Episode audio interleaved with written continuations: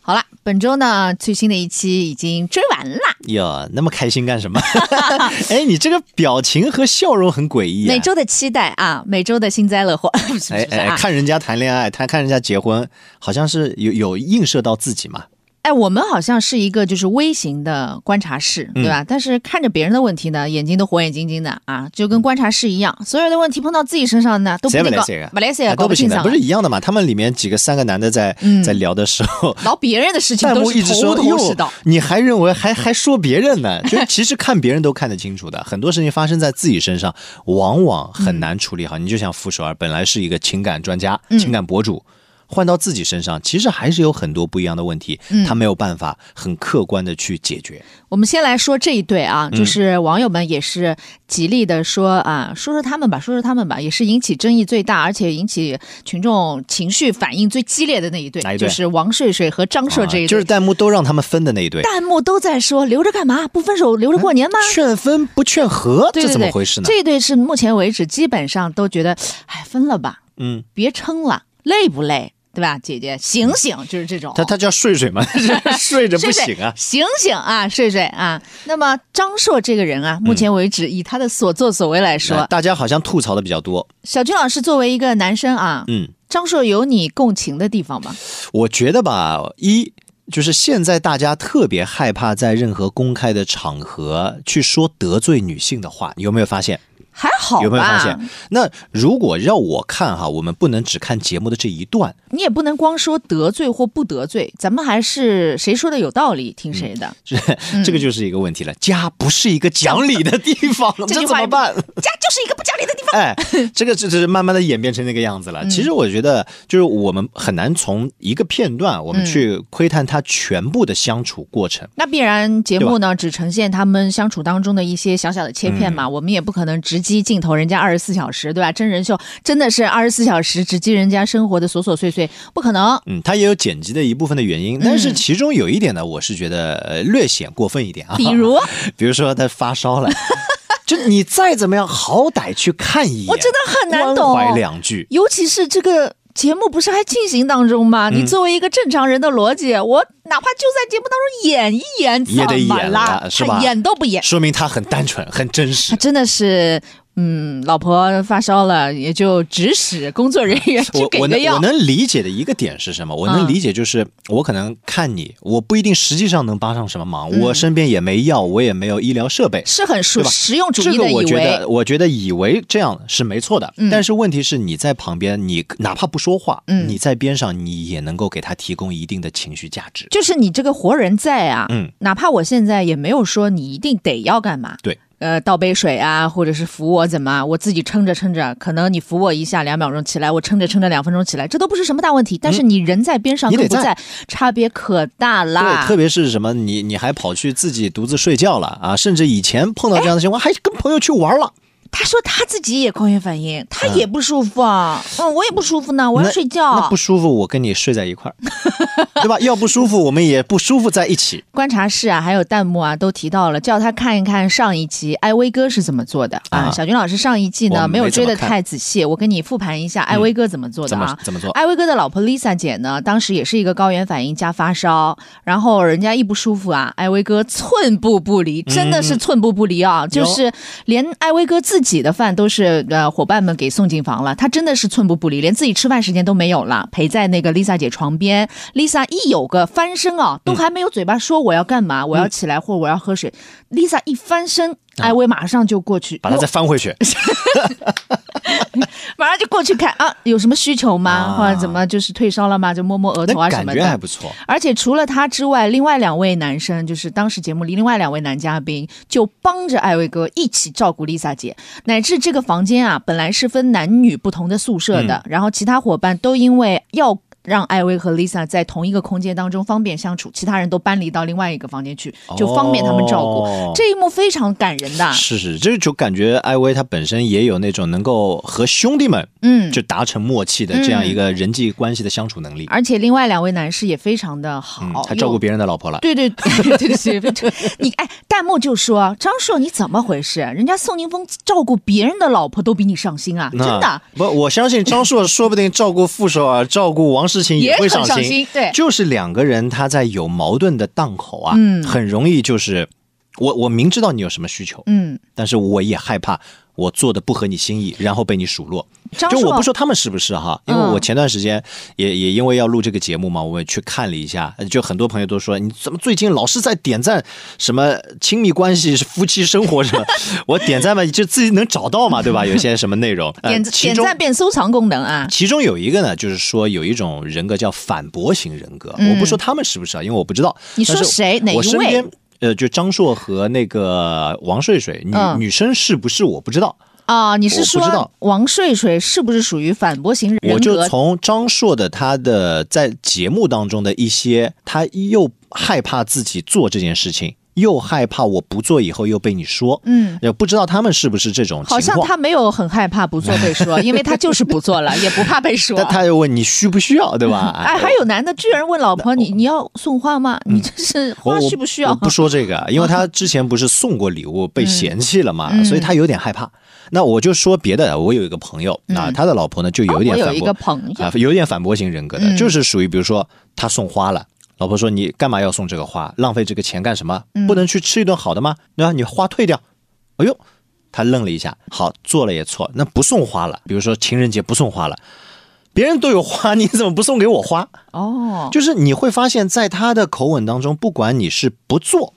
他说你责任的缺失，还是你做了，他认为你做的不好。那我客观来说，这个老婆是有点问题的。你已经否定了他送花的这个举动了，那他下次确实不送了呀。他就是不知道嘛。那这这就这是不是反驳型人格，就是你不管做什么，他都说你错的。就好比我们说，你有很多公司里面的一些主管啊、老板嗯啊，他也会有反驳型人格。你有没有发现？但我觉得王瑞不是这种啊哎，我没说他一定是，哦我就说有一些呈现出来的表现，是不是可能两性关系当中会存在有一方是这样的反驳型人格，导致另一方他害怕跟你相处的过程，他就非常谨慎，哎，讲道理哦，就是真的不要送花。你像我就不太喜欢花的，花粉 过敏。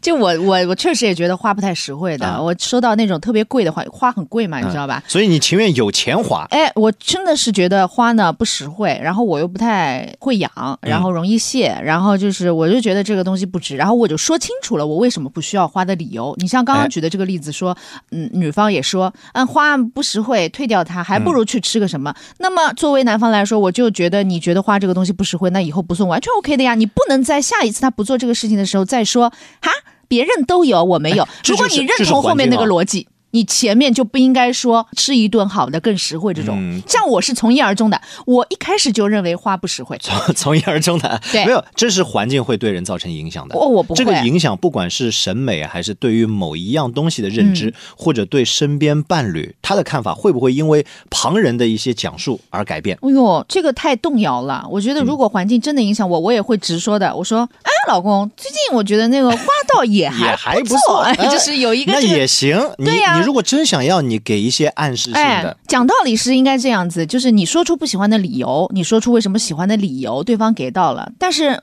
张硕不是这个情况，我觉得哦他好像是，嗯、比如说毛衣链儿那个事儿啊，受到一次，觉得啊，他让我退掉，我受挫了，内心，嗯从此以后他就不送了，就就是是就是遇到挫折了，他逃避了，后退了。不是你这送礼这个事情，不是说毛衣链儿那个嫌你送的好像审美方面有点儿啊不不符合，然后这件事情他从此以后就不做嘞，哎他不做那其他那尝试我嘞再，换一个啊，换一个角度，你你站在女生这一面哈，站在男生这一面，就是我自我感动的，嗯 挑了一个。我为什么用自我感动？待会儿再说 啊。我自我感动的，我嗯花了好长时间，精挑细选了一一一条毛衣链儿送给你。嗯，你拿到了以后，一不惊喜，二那么丑啊，嗯退了退退退了， 就是你原来满怀期待的，突然他一盆冷水，呃，可能也不是冷水，开水泼过来，太嗯直接，太直接了，嗯就你哪怕不喜欢你，哇，好惊喜啊！哎，这个怎么配会比较好？你可以问要他演到这种地步吗对吧哎然后 呢，你甚至你甚至我是还演不了这么，这么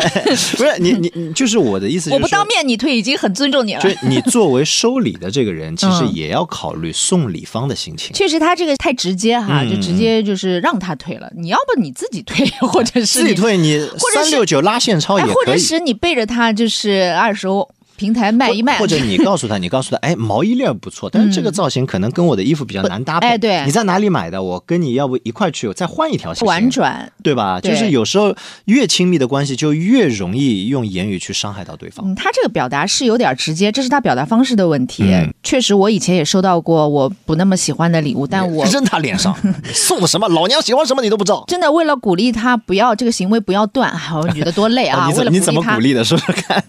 就因为你当面直说，你可能会预见到他以后这件事情就不做了。你真的是在表达方面就是苦苦啊，苦心经营，嗯不能当他面直接伤害他，就是默默收下，嗯肯定他，啊，卖掉表扬他，鼓励他，没有卖，啊，就是也放着，也放着，只是不太用。不太用哦。嗯你那他问你你怎么不用啊？珍藏，对对对对对，不舍得用。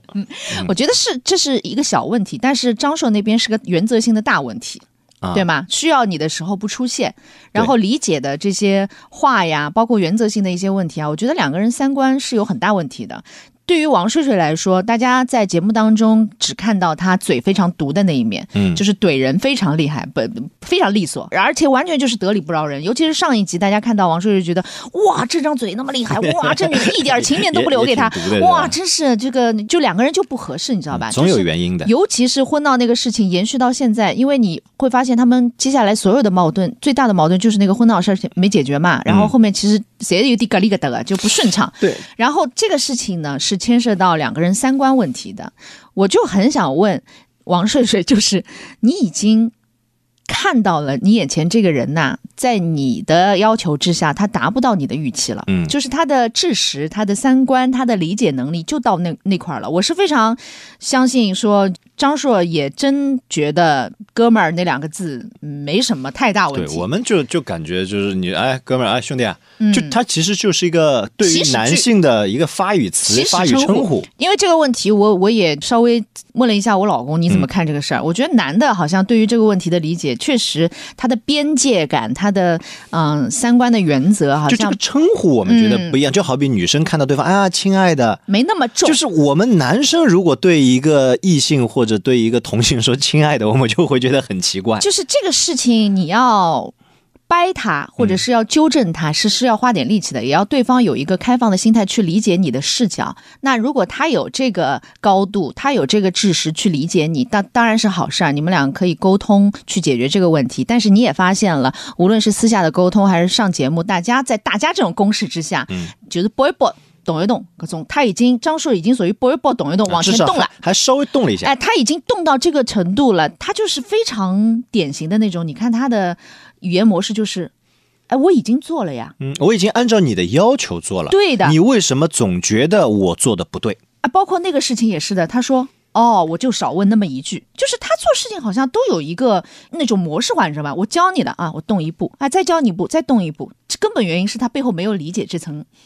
就是深他层底的层需求。逻辑他没对理它解底到层底的是什么。底层的需求、底层的逻辑他没有理解，他只是按照产品指示呃 instruction 去理解。嗯我我拨一拨动一动，拨一拨动一动，我已经能做到了我能做的最大的范围，你为什么还不满意？嗯，如果王睡睡理解他的男人就是这样的，何不放 弃，放自己一条生我大路胆？地。我大胆的去揣测一下哈，很有可能就是，比如说我们在从小接受到的家庭教育也好，或者学校的教育也好，有一种叫做“我听你的，嗯我，按照你说的做”，对你给我布置什么作业，我怎么做。然后我做对了，你给我正向反馈，对我就继续做。对如果做哦我错了，你告诉我哪里错了，我就改。对他就是脑所以非我常我简单的少脑了回一路些啊。自主思考的机会，这个自主思考的机会背后是什么？背后其实就是是缺乏爱。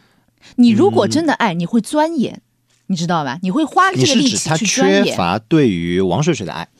我觉得是这样的，因为我朋友当中也有这种非常典型的。我一开始，你也可以把它理解为懒，因为我不想去钻研，我不想去深究你背后的那个需求、那个求救的信号，我只按照你的要求，那么一步一步做。这个相对来说比较简单的，就是按照指引去做事情，这个是比较简单的。但是你要揣摩一个人背后的需求和求救信号，去自己好好的理解对方，这件事情相对复杂。那么他的懒背后直接就是不够爱，你真的够爱，你想每个男的在。追求的时候啊，我也不说每个男的了 啊，就是追求的时候，嗯追求是咱男们生想女生一要样，，对咱们吧想要得到，咱们想要追求，想要得到这个人或得到这段关系的时候，你会背后很花心思的研究。哎呦，他今天很有钱发了一首歌，他想什么了？哎我他是那我又看到之前有这个视频当中有两性专家说，特嗯别是他是针对女性在说，他说女性要特别小心那一些。你处觉心得积虑的处心积对的虑的在那边，让你感觉他又为你花时间，又为你花心思、花钱。嗯对然后呢，他能把你的爱好琢磨的非常透彻，嗯啊，仿佛拿捏住你所有的喜好，对你会觉得他是全世界最懂你的男人的这种人，对，就是《消失的他》里面的那种，因对吧为他在短时间内耗费了他所有的心力在这件事情上面。你可以说他追求你的这段时间，他确实，呃，要么就恋爱脑，要么是他非常有目的性有的其他想要目的的得到。对那么他会花这么宽的带宽在这件事情 上面。但你要知道网，速很快，带宽，人是有带宽的，对吧？你来不可能二十四小时，人的精力一分配生。有限。那么得手之后，他一定会有一个落差，他就觉得，哎、就像我们上上次聊的，就是考试已经通过了，我卷子和复习资料不用再保留，那他带宽自然会减少，这个时候落差就产生了。所以女生一定要一开始就知道她这个带宽意味着什么。嗯所以我不需要你在追求的时候处心积虑，表现出跟你完全平时不一样的一个状态。我也不需要你在婚后一下子给我这么大的落差，好像觉得我得手了之后，你的背后就是一种懒，就是一种懒得去从你的角度思考，懒得去从你的需求去去行行动。所以张硕这最大的问题就是这个。但是王春水，我觉得他的问题就是你已经认识到他是这样的啦。我们不说男的这这样，呃也不见得十恶不赦嘛。那么这种男的也是遍地都是的吧，啊对吧？ 也什么遍地都啊是，没事就踩到两个了，是也吧？很普遍，就是这不是他的错，可能他、呃、这是这是这是人的共性。对为他什么我自私，呃也不是呃。不能简单的用“自私”两个字我去觉得他就是概自私括，我觉得不应该，不 应该。我觉得观察团里面其实也也是说的有一点嗯太极端。为什么？就是你好比，因为我们比如说工作室也好，公司也好，招员工，嗯，试用期的员工一定是很卖力的，因为他为了留下来表现对吧？好好表现那后来，那接下来他的这个做法一定跟试用期里面他的能力项或者他花的精力，如果说他没有一个很明确的晋升目的的话，嗯，对吧？他一定也会有一点折扣的，因为它是一个长期不断的去复制。就好比我们原来做电台节目，一开始我们一定潜心经营，要把各个单元做得很好。好，有一段的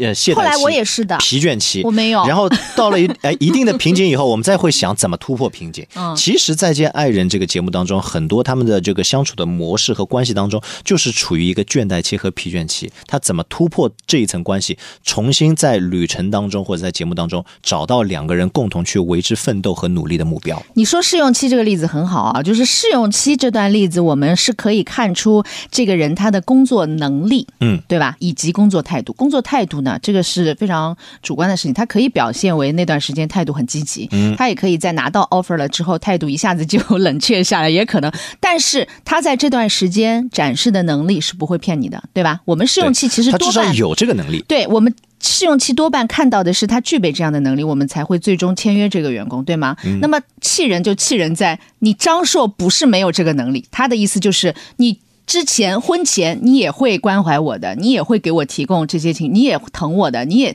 就是这些东西你都做到过。展现过就可以了你为什么在婚后一下子就懒了下来？这是一个很大的问题。啊！嗯，还是两个人就找不到一件共同爱好的事情。我发现，如果你一开始在试用期你就没展现这部分能力，那我的老公就是一个笨笨的，或者傻傻的，或者情商那啊也什么的，对也行。你认同这一点，你跟他结婚。问题是，他展现过这部分能力了，你知道吗？你试用期的员工，你已经有这部分能力了、嗯啊，我会啊，这个会那个，砰砰啊砰，那 PPT 什么都会做。啊，突然什么告诉我不突会然了之间签约 offer 了之后，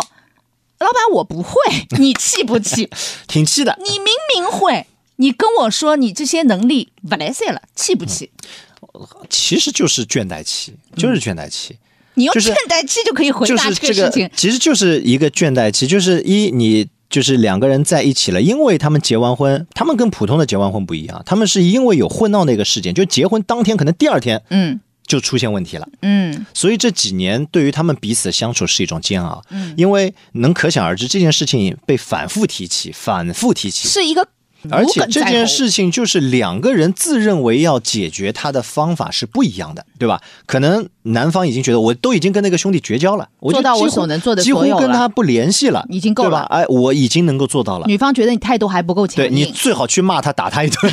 是不是？他觉得那可能不必要，以后这个人嗯我们就不接触了。所以两个人对于一件事情怎么算处理完，所以呀，这是三观不同呀。所以王睡睡，你还干嘛不放手呢？ 我是觉得他已经做到了他能力范围内的最高了。嗯，那你为什么不认清这个现实？就是这个人他没有办法符合你的还有就是两个人啊，预期，两个人共同做事情，共同制定一个标准，其实也挺重要的，因为。很难的。因为成长的环境不一样，接触的环境不一样，他对于一件事情的标准一定是不一样的。当，然，所以谈恋爱不就是派这个用场的吗？所以就是两个人要不断的因为事情产生了以后，对要坐下来去聊，我们把情绪是不是能够撇开，我们这些就认是真聊这个事情。这些就是试探边界的过程嘛，就是你不断的聊、争吵，其实也是你为什么让吵架变得毫无意义？就是吵完之后没有共同的坐下来好好复盘这件事情，你复盘你就会发现彼此的边界在在哪里，那么下一次可能会有一些改进。人家就是吵完啊拉倒。就是就也不解决问题。你看他们现在就是一个每一次吵架，一个害怕冲突，一个也懒得说你，那么就进入到 对吧？一一些个死循环，对啊，我就跟你做朋友就好啦，我呃已经害怕跟你这个呃产生正面冲突里了。面还有个问题啊，还有个问题，我觉得可以探讨一下，就是比如说你有你的一个做人做事的准则，嗯，我有我的一个准则，那么两个人往往容易陷入一个循环，一个死循环，就是你一定要按照我的准则来，或者你跟我说你一定不行，你一定要按照我的准则，但是却少了一个，那我们共同商量一个我们家庭的共同去面对某一件事情的相互融合一下的准则。约法三章嘛，这个事情就是碰到事情以后，嗯其实也可以去进行商量的，因为你觉得原则啊、底线啊什么的，也很多事情它其实根据环境不一样，根据时代发展的不一样，每个人的思想观念其实也是需要有进步和对相互融合，因为你们是一个整体去思考问题对了，。我觉得戴军说的很好。这三对到最后呢，共性的问题就是女的已经大跨步往前走，都在进步了；男性的这个相处模式还停留在你们刚见面之初的那个时候。比如说王睡和张硕还是高中时期校园恋爱那种模式，嗯，然后老纪和这个王世勤还是停留在十年前，你是一个老父亲，他是一个小女老孩纪还是把他的这么当一个孩子在看，对老纪的所谓的就是为你好啊，有一种家长式苦的。口婆心嗯为你好，完全能理解。他是一个非常好的人，你看他团队当中也是很照顾大家，嗯然后是一个长者的一个照顾大家。但照顾的另外一面呢，他过头了呢，就变成掌控，对就是大家要听我的，我安排的肯定是最好的，我也是为你们好。嗯这个为你好后面就就有很多的那种掌控的东西出去，边界感的东西出去了。但我就觉得老纪，你为什么不能只在工作领域？还是说他们的生活和工作已经难分难舍了？因为他们两个其实都是模特儿嘛。那么他就指导他发朋友圈也好，九宫格怎么发也好，怎么去打扮也好，这些其实都可以列为工作范畴，对吧？他觉得我要让你工作上面展示出非常专业的一面，而我在工作上面也是非常有自信的，我比你早吃十年饭，我这是非常专业 的。那我也能理解，但为什么要干涉王诗晴？比如说日常出去跟朋友聚会，日常就这个这个界限很难吗？工作和生活能嗯就是分开我吗们，？我们就是撇开他们这对亲密关系啊，就说在亲子关系当中，嗯有一种就是家长会认为你孩子你按照我的设计的路径走，我让你少吃你亏，接我下让你少来碰对壁。你接下来一定是会发展的很好。嗯那我如果不管你，你你就接受全面的平庸，嗯对吧？你一定是不会出人头不地。会的，不会的，就是那那代内心代表的是什么？代表的是就是家长也好啊，或者这个他有一种骄傲。他的这种骄傲，就是有，就说的再难听点，就有一种自以为是。我们暑期的时候见过儿童心理专家陈默老师，他说很多家长不是都想让孩子按照自己的一个规划路径嘛去成长嘛，这个时间段你应该读什么书，然后暑假报什么班儿，以后考什么学校，其实都计划的挺好。他说我告诉你，没有一个孩子可以按照你的计划成长的，对你要是觉得自己计划的很好。呃，有他因为接触过超多的案例，就是好啦，他前面都按照你的计划很好，他因为自主意识还小，不知道他确实按照你的计划一步步成长，到了十八岁，他出家了，你一点办法都没有他。出家了，对他是是去寺庙吗？哦，就是他的这种日积月累啊，在心底成长起来的那种小小的呃觉醒和反抗啊，他是随着年龄会越来越感受得到的。就像王诗琴十年来，他十年前，呃，喜欢老纪管他，也依赖他，很多东西确实不懂，他尝到了这个甜头，但是他长大了呀，芭比娃娃长大了呀，他有自主意识，他有自己想要决定的这种，因为自主决定当中也会有刺激和快乐，他想要这种快乐，你不给他。孩子也是的呀，嗯他长大了之后，他想要自己决定自己的一些事情，无论是专业也好，考学也好啊，你还把他控制到十八岁。当他一旦有能力挣脱你的时候，无论从体力的、体能的力量上，还是心智的力量上，他一旦有有机会反抗你的时候，他一定会全面的反抗。是然后他出家，你一点办法都没有，真的，你他成人了，嗯他想要干嘛干嘛，你给他念了那么多书，他突然间出家了，你能干嘛呢？嗯，就是你其实能够要想到，我们每一个人都是独立的个体，都是独立个体，你需要对他有足够的尊重，就是他嗯有自己的选择权利。啊、我最近也是碰到一件事情，跟我女儿的事情，就是我他给她报开哦那始聊个亲子了是吧？嗯课课后课后班嘛，我觉得可以去，就是有一个探讨，因为老纪和王诗琴的关系有一点点那一种。有一点点老父有一亲和女有一儿那点种亲小子的代沟的那种哎交往的过程。那我我举的什么例子呢？就是我给我女儿报，就是抢抢课，抢那个课后的兴趣班，嗯嗯嗯然后没有抢到她想要的，然后抢了一个就是跟思维导图、阅读思维导图相关的一个东西。他说我最讨厌这个 了，太可恶了！我这样我还不如不报。哦哇，这个充满了这个叛逆的那个感觉。那、后来我想了一个什么办法？嗯我说我很想学，我很想学，这样好不好？你先学，学了教我。你学完以后教我，但是老师都是收钱的，你每次回来你教我半个小时的课，你我给你认真准钱备好，我给你钱。嗨，然后他破涕为笑，真的吗？然后上周回来以后，就一直问我爸爸，你什么时候有半个小时，我来教你，就很认真的教完了，最后还是钱给我解决了还还给我布置了课后作业，就是他其实也在希望能够把自己学到的一些东西反向的给给你去传递，就老纪，你给王诗琴一点钱是吧？ 不一定不一定给他钱。那就比如说，有时候装傻也是两性相处的一种很必要的能力，就不要认为你自己什么都懂，你也要觉得说，哎呦，我这个可能真的不一定懂哈。嗯，那你告诉我，你最近学到的一些什么东西？这交流就是有来有往。老纪在自己的专业里面非常自信，他觉得他的选择、他的审美、他的挑选就是比王诗琴专业很多。这个咱们不是时尚圈，咱们不知道啊。嗯不这懂个暂且就是他说他行，他就行吧。但是 我觉得，我觉得真的王诗琴没有不爱他。对，就是我他从们两女个还方是的角度还是来说挺，甜的。这段儿可以不离的，前提是你男的你要接受说我不听你的，不是不爱你。嗯，对吧？就是你给我一点空间，做我自己的选择，但我依然爱你。就是你给我一点尊重，给我一点空间，然后我也可以试错，嗯我也可以，就是你不是就是为了我好，然后容不得我有半点错吗？嗯我在工作上有点错，客户有一点对吧？对我的不满，我自己去感受、去体会，我自己去修正，这是属于我自己的功课，不要再帮我做功课了。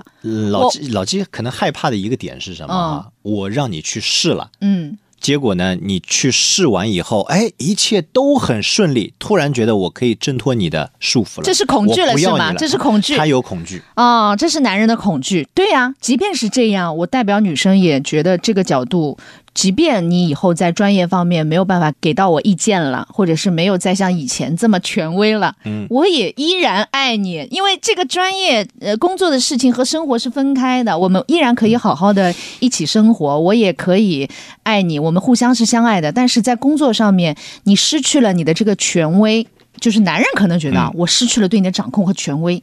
你就要挣脱我而去他了。可能不一定是，它啊是那种深层的他不一定恐惧是纯粹的，就是要掌控，他是说我们被两需要个。感嘛，对我们两个相处的过程，你需要我，我体现了我的价值感，对我就是有一种就是走在舞台上，男人的光辉绽放出来的那是的种伟大。所以旧脚本里面的男性是需要那种就脚本里面爱情旧脚本里面的男性是需要那种仰视的和崇拜的那嗯被种被仰目视、被光。崇拜，一对旦这个消失了之后，男性就恐惧，我的被需要感不见啦，是不是就代表你不爱我了？其实真的不是，你嗯其们实好不好是要打打破这个误解。好好去学习一下性别意识当中，女性不会这么认为的。就像黄志正说，我们两边得到的信息是不一样的。嗯女性好像从小被教导说，事业、爱情和家庭，你只能选择一个侧重，你不可能兼顾和平衡。嗯但男男性这边受到的教育是，你去追求事业吧，你一旦得到了你的事业，你的爱情也会有的，你的家庭也会有 的。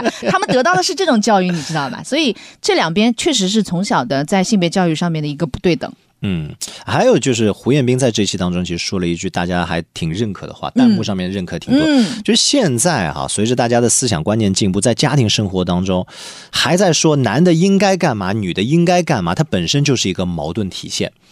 就是每个人的成长节奏，包括工作机会啊，包括时代给大家带来的你原来选择的那个行业，它的节奏会不一样。嗯，那么是不是也要允许在这个阶段，可能事业上面，哎，男性比较强，那你就多担待一些和金钱和事业这个相关的家庭物质方面的家庭责任。那么。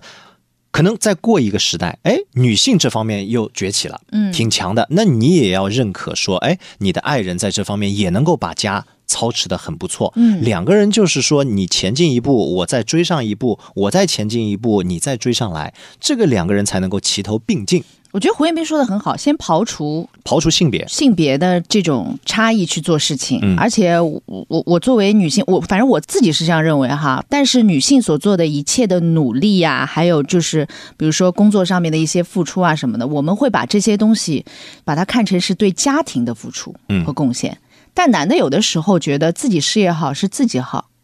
你知道吧？这个可能也不一样，我我觉得我觉得可能不一样。就是有有你啊你老公是这样的，啊呃，我觉得有些男士哈，我不是说某个，就是有些男士他会觉得他是个个人的成就，放在先。但其实应该是作为家庭的成就，因为你比如说你家庭后院都没有给你照顾嗯好，哦你怎么能够放心往外冲？我不说有些男性，他说他的事业好，其实不是为家庭做贡献，这一层考虑有吗？有的，但是他在做事业的同时，包括他的收入的水准啊，事业上面的一些成就啊，他首先考虑的其实是先成就自己。然后顺便带来的一些收益呀、或者是一些其他什么，我全部通通给到家里，我算是为家庭做贡献。但是女生有的时候，当然也有那种特别强的女性说，我先要成就自己，当然也有的。但是很多，你像我就是，我觉得我好是家家里好呀，整个家好呀，嗯，就是你要把这个家作为一个整体去看待。就是你的这个在社会上面闯荡的计量单位是什么？是你如果真的能够认同我们是一个家，我们是一个整体，嗯那你就会自然认同这个家谁在外打猎的收益更加性价比更高，你就允许他出去。嗯